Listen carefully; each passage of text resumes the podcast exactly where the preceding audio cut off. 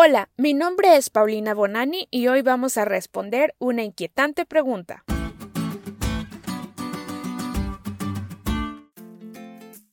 Casi doy por hecho que todos aquí alguna vez hemos escuchado el canto Sentido de Vivir de compás compuesto. Pero por si las dudas y a pesar de alguno de ustedes, les voy a cantar un pedacito. Hace cuánto estoy parada en esta tierra sin saber de dónde vengo, a dónde voy y para qué. A nada le encuentro sentido, solo vivo por vivir. Quiero entender cómo termina esta cuestión. ¿Quién le da sentido a mi existencia? ¿Puede darme alguien una explicación? Que en mi condición de indiferencia no encontré la solución. Ahora se podrán dar cuenta que les canté no porque sea mi mayor talento, sino porque justo este pedacito del canto engloba precisamente lo que hace algunos siglos un pensador y escritor alemán muy famoso se preguntaba. Gottfried Wilhelm Leibniz hizo la pregunta más básica y fundamental. ¿Por qué hay algo en lugar de nada? Y esta lección nos da las bases para responder este interrogante en cuestión. Y si tú que nos escuchas estás particularmente igual de confundido que nuestro alemán amigo, te invito a que saques tu Biblia y leas los pasajes que a continuación mencionaré. La primera respuesta está en Génesis 1.1 porque Dios creó el mundo.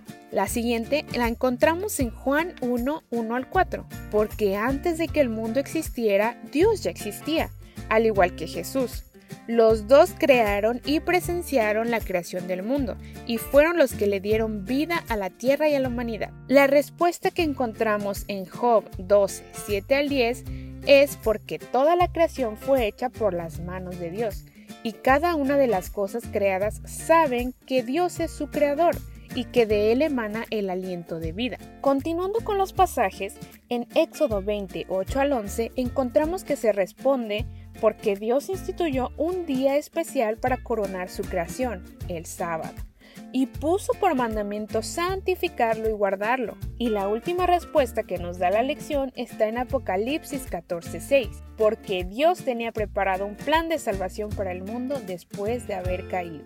Es fascinante la forma en que la Biblia da por sentada la existencia de Dios. No comienza dando un montón de argumentos lógicos para explicar por qué existe, aunque sí los hay.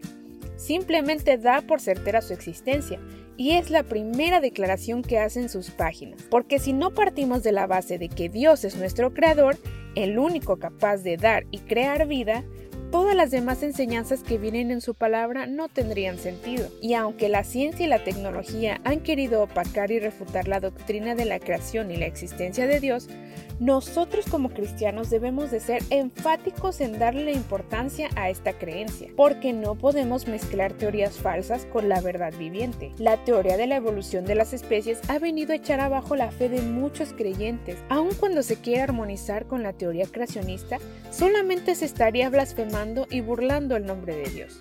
Y bueno, ahora sí que y en unas pocas palabritas se resumió toda la explicación.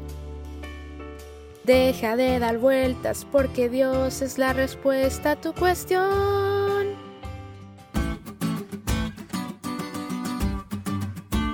¿Te diste cuenta lo cool que estuvo la lección? No te olvides de leerla y de compartir este podcast. Es todo por hoy, pero mañana tendremos otra oportunidad de estudiar juntos.